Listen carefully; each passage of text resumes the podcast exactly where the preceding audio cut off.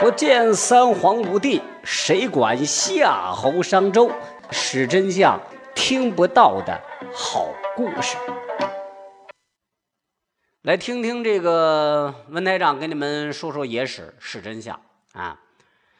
呃，说说这个古代，古代这个男人娶媳妇儿，看重什么呢？要看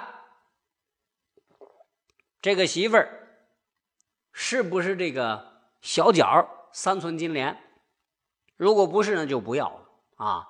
另外还要看相貌，那现在人不一样嘛，都是外貌协会的，对不对啊？除了看这两样外。古代男人还会特别在意一点，那就是初夜落红。如果是新婚女子同房之后未曾落红，这个女子可算是遭了罪了。轻则是一纸休书赶回娘家，重则是活活打死。纵使是活着，也要受尽白眼奚落，一辈子是难以做人。这自打这程朱理学诞生之后啊，对待女子贞操，这看得比命还重啊！程颐、朱熹满口是仁义道德，一肚子的男盗女娼，叫嚣着饿死事小，失节事大呀！若非出子者，便被视为失节之人。在程朱理学眼中啊，寡妇也算是失节之人，以此告诫男子断不可娶。嗯嗯，咱们科学点的眼光来看，说有些这个女孩子天生有缺陷，或有那方面的一些疾病啊，或者幼年不慎弄伤，因此新婚之夜不能落红，也被视为不洁之人。自此后，纵使清白女子，也会往往蒙受冤气，上吊者、投河者、服毒者是数不胜数。理学是害人不浅呐，还要杀人，还要诛心。自打宋朝之后啊，咱们这些臭男人啊，中国这些臭男人们，越发怀有着处女情结，大门大户。书香门第之家尤其看重这些，久而久之，连那些出大力刨大坑的泥腿子也越发看重这点，生怕娶进家门的女子不能落红。如果真的这个应验了，当场翻脸，喜事变丧事者也不在少数。清代杂记《埋幽集册》当中有一个故事，就写着啊，写着这个一个女子。嫁于樵夫之家，就山里人靠砍柴为生的樵夫嘛。初夜不曾落红，便被视为不洁之人。她那新婚丈夫是恼羞成怒，手持斧头将其四肢是悉数砍断，并将残躯丢入猪圈之中。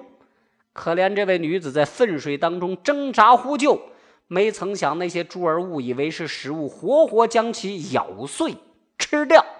樵夫一家人不但不予施救，反倒奚落此女子不守妇道，是个该死之人。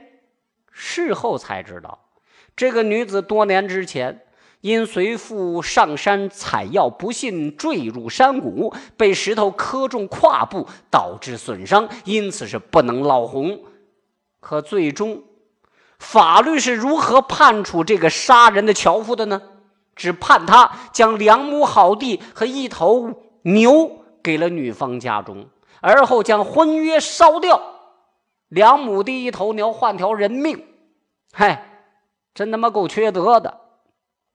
您这里正在收听的是文台台台台台台台台长的是真相。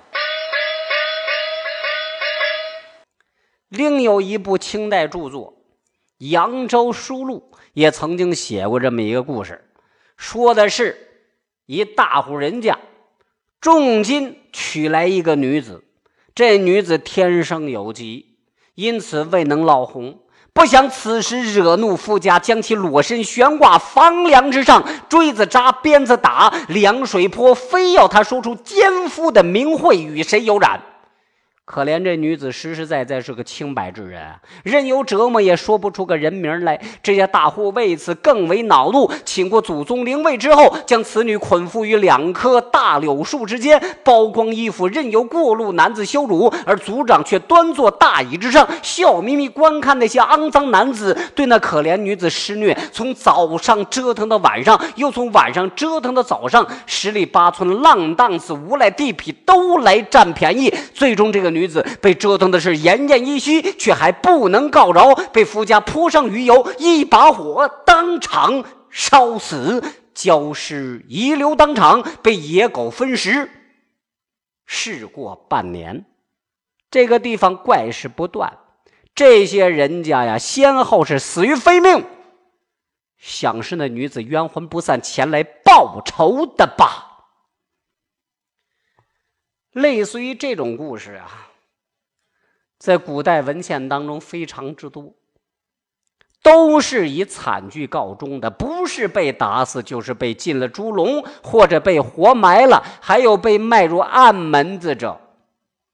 那些被夫家休掉的，算是有幸，虽说一辈子受尽白眼，好歹还活着，留个性命给自己啊，好死好活，那就看自己造化了。